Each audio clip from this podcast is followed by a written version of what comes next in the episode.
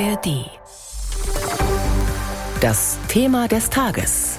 Ein Podcast von BR24. Zusammen für ein starkes Deutschland. Unter diesem Motto beginnt am Vormittag in Berlin der Bundesparteitag der SPD. Es wird ein dreitägiges Delegiertentreffen in schwierigen Zeiten. Die Ampelkoalition ist nach dem Karlsruher Haushaltsurteil in schwere Fahrwasser geraten. Der Spardruck ist enorm, aber wo und wie viel gespart werden soll, ist ebenso ungewiss wie die Zukunft der sogenannten Schuldenbremse. Diskussionen über den Regierungskurs, nicht nur in Haushaltsfragen, gibt es auch innerhalb der SPD.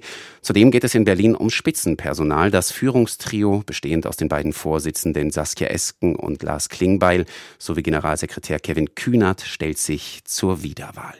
Stoff genug für drei Tage und für unser Thema des Tages jetzt aus Berlin zugeschaltet ist BR Hauptstadtkorrespondentin Barbara Kostolnik, die den Parteitag für uns verfolgen wird. Guten Morgen nach Berlin. Guten Morgen aus Berlin. Barbara, fangen wir mal mit dem Personal an. Um das geht es ja gleich heute. Wie sicher sitzt das Führungstrio im Sattel?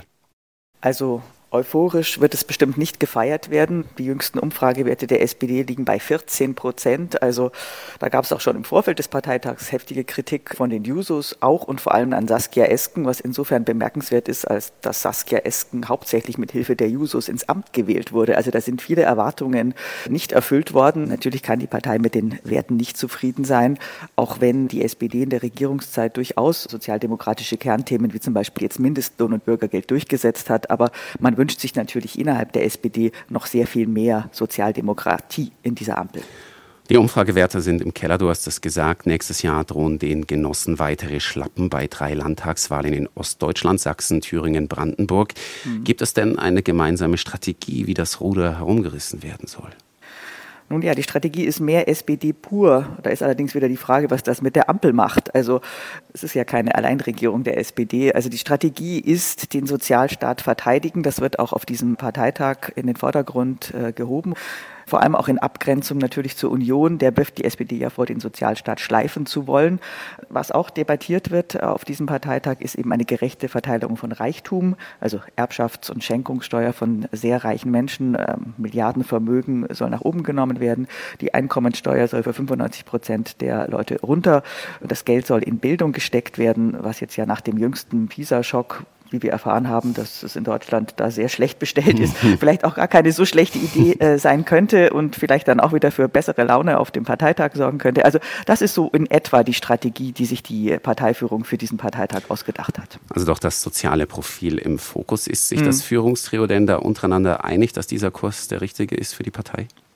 Nach außen hin ja. Und ich denke auch nach innen, man hat sich ja da arrangiert, Saskia Esken und Lars Klingbeil, sie macht eher so Digitalisierung, Bildung, er macht dann seine Themen Außen und Internationales. Das ist äh, relativ klar abgesprochen.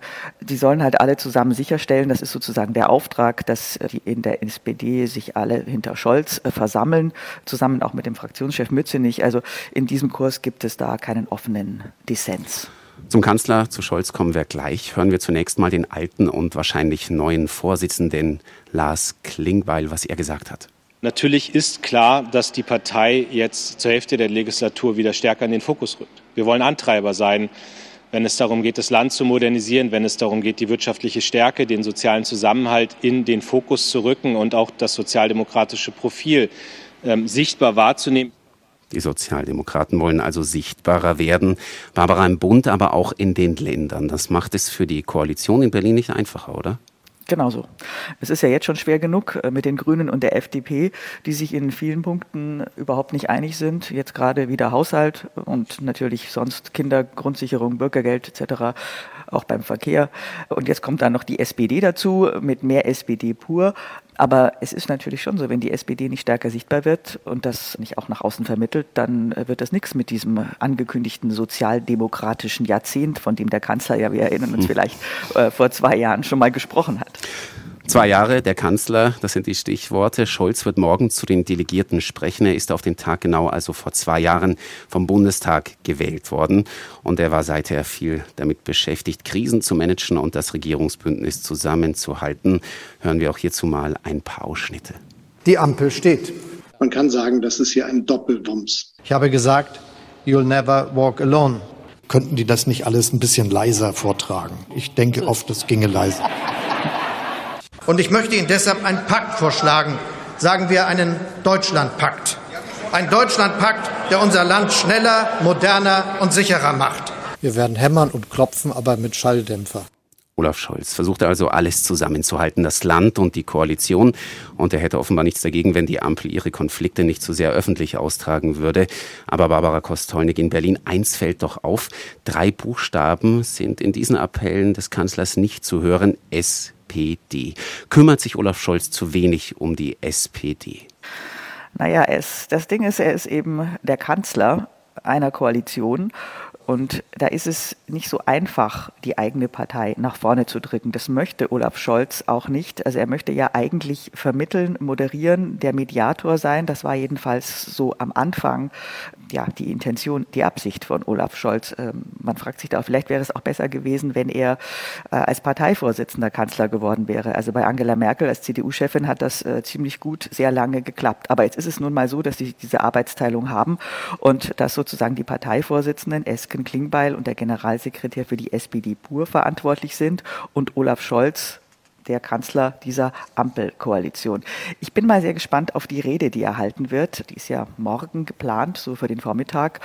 Und ob das jetzt so eine ich krempel mir mal die Ärmel hoch und mache das Hemd auf und äh, zeige den Leuten, dass ich äh, brenne für die Sozialdemokratie, so truly Sozialdemokrat, oder ob das so eine, wie soll ich mal sagen, so eine Zuversichts- und Respekt-Phrasen-Scholz-Rede äh, werden wird. Also da bin ich mal gespannt, wie da der Plan ist, weil er muss schon äh, da mehr als Sozialdemokrat auftreten. Das erwarten die Delegierten einfach von ihm.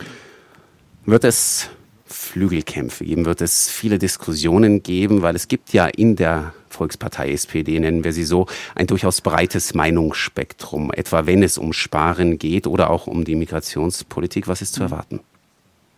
Ja, also Flügelkämpfe gibt es ja schon länger nicht mehr bei der SPD, deswegen ist es ja so still und deswegen kommt sie ja so wenig vor. Da fragt man hm. sich, war das früher vielleicht besser? Aber ich meine, da gab es ja auch die Sache mit Andrea Nahles. Also die SPD hat sich schon auch sehr zerfleischt in der Vergangenheit und das will man halt auf, auf jeden Fall verhindern. Ja, dass dieser, dieser, dass es darum geht, dass diese Partei nur mit sich selbst beschäftigt ist. Das ist ja auch in Ordnung. Aber weil du nach den Flügelkämpfen gefragt hast, beziehungsweise nach den diversen Unterschieden, ist was die Schuldenbremse betrifft zum Beispiel ist ganz klar, dass der linke Flügel, die ganz Linken sagen, das muss abgeschafft werden, wir brauchen die nicht. Die Parteiführung hat jetzt einen Antrag vorgelegt, das steht da drin, dass sie reformiert werden soll. Also da erwarte ich auf jeden Fall Debatten. Und bei der Migration, da hat man jetzt noch einen extra Antrag, einen sozusagen einen Kompromissantrag der Parteiführung nachgelegt. Das hatte man irgendwie, glaube ich, nicht so auf dem Schirm. Und da hat man gemerkt, oh oh, da gibt es Unruhe, da gibt es Unmut und das beschäftigt ja auch viele Menschen. Und da will man jetzt mit einem Kompromissantrag die Wogen glätten, weil da auch vor allem die Jusos richtig dagegen waren. Also ähm, man versucht wirklich, dass das kein unruhiger Parteitag wird in diesen ja ohnehin schon sehr stressigen und sehr unruhigen Zeiten. Vielen Dank für die Informationen nach Berlin an Barbara Kostolnik. Dort beginnt in Berlin um 10 Uhr der SPD-Bundesparteitag, über den wir Sie natürlich heute und auch am Wochenende auf dem Laufenden halten. Brutale Überfälle auf Neonazis, umfangreiche Ermittlungen, ein Mammut-Gerichtsprozess und eine aufgeheizte Debatte über politische Gewalt. Mittendrin Lina E. Wer ist diese junge Frau? Und in welchem Umfeld hat sie sich bewegt? Antworten gibt es in Die Faschojägerin, der Fall Lina E. und seine Folgen. Der neue Podcast des Mitteldeutschen Rundfunks. Jetzt in der ARD Audiothek und überall, wo es Podcasts gibt.